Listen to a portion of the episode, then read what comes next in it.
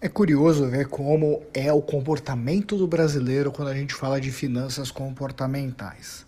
Antes de falar de bolsa de valores, vamos começar a avaliar um pouquinho. Quantas vezes você escutou bolsa é cassino?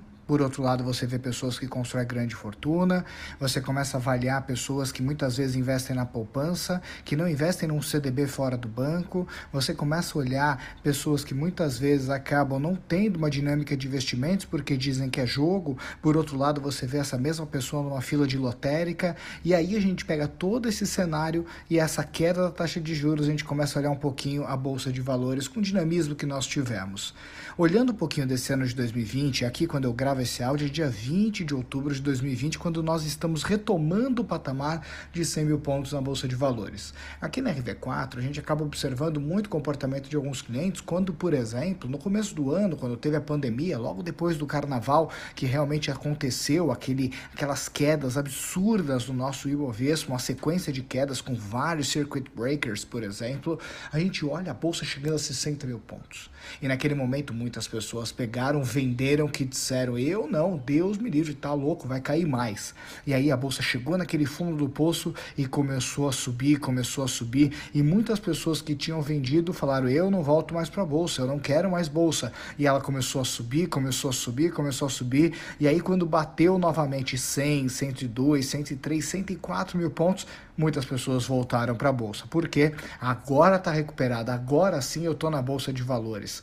E aí acabou acontecendo que a bolsa novamente caiu, e aí ela foi para seus 90 mil pontos, aquele sufoco, aquele Deus nos acuda, e muitas pessoas novamente venderam as suas posições nesse momento de queda. E aí falaram: Deus me livre, bolsa é jogo, bolsa não é para mim. E aí de repente você começa os noticiários nos jornais, a bolsa recuperando, indo a 94 mil, 95, 96 e agora recupera os 100 mil pontos. E aquele otimismo toma conta, as pessoas começam a comprar novamente ação, começam a aumentar sua exposição em renda variável e novamente pode acontecer da bolsa voltar a cair. E esse vai e vem da bolsa, o que eu acabo notando?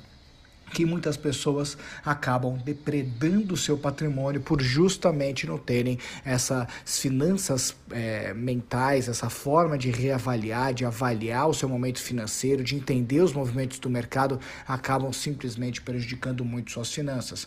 Porque em momentos de queda, quando você está num grande prejuízo, se as empresas não perderam a sua conjuntura, se as empresas estão passando todas pelo mesmo momento, é claro que uma hora ou outra elas vão sair daquele buraco. Se as empresas forem uma empresa empresa sólida, que ela tenha boa gestão, que seja uma empresa que tenha resultados consistentes, que tenha projetos sendo implementados. E aí, naquele momento, ela caiu, como todo mercado. É como qual é a tendência dela voltar? Pode até demorar, mas ela vai voltar. Mas muitas pessoas saem dessa operação no meio do caminho e assumem esse prejuízo. E depois, é, com esse dinheiro já reduzido lá na frente, quando o mercado todo está de volta, elas colocam seu capital. Mas o mercado ainda pode ter volatilidade. Novamente, quando cai, elas perdem um pouco. E ao longo, quando a gente vai olhando essas saídas erradas que muitos investidores fazem, além de gerar um trauma, elas acabam infelizmente depredando o seu patrimônio cada vez menos ele acaba crescendo, cada vez menor ele vai ficando e é impressionante como as finanças pessoais elas são algo que deve ser debatido, deve ser comentado. O brasileiro é curioso porque o brasileiro ele tem medo, por exemplo, de várias coisas, mas eu vejo muitos brasileiros que pegam seus 10 mil reais e topam investir em índices e dólar, que é um mercado extremamente complicado para que você possa identificar movimentações e eles colocam o dinheiro deles em operações operações de day trade e aí acabam perdendo, tanto que existem estatísticas dentro do mercado que apontam que em a cada 100 traders que praticam day trade, por exemplo, é quase 3% o número de pessoas conseguem ter algum lucro, 97% não tem.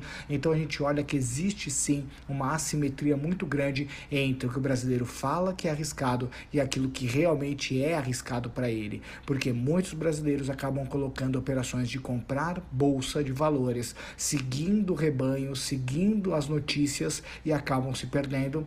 E aí você acaba tendo pessoas que procuram ganhos fáceis e procuram mercados muito mais arriscados, como por exemplo o mercado de day trade. É comum você pegar e você avaliar como que vai ser o cenário econômico daqui a um, dois, três, quatro anos, mas é quase impossível você adivinhar o movimento de amanhã do mercado. Então por isso que é tão importante estudar aprender, se desenvolver nesse mercado, mas mais importante do que isso é trabalhar as finanças comportamentais que você tem em relação ao seu dinheiro, porque caso você não trabalhe o seu emocional, provavelmente qualquer oscilação para cima ou para baixo do mercado pode ir a pânico ou uma euforia fora de série. E quando a gente fala de dinheiro, não é nem para ser eufórico e nem para você poder ser corrompido pelo pânico, e sim quando você avalia, quando você tem uma avaliação profunda da empresa a qual você investe, você sabe que você vai passar por momentos de tempestade e momentos de calmaria. E isso é normal porque você não pode simplesmente investir olhando curto prazo. No curto prazo, qualquer oscilação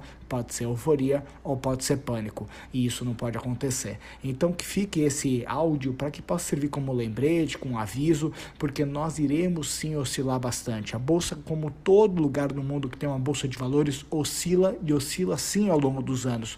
Mas uma coisa é fato, no longo prazo ela é imbatível.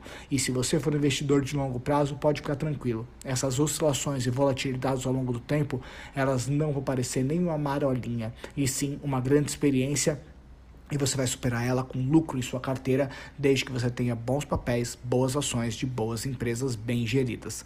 Então fico por aqui, um grande abraço e até o próximo áudio para poder ajudar você a poder cada vez ter mais maturidade nesse mercado mágico que é o mercado financeiro.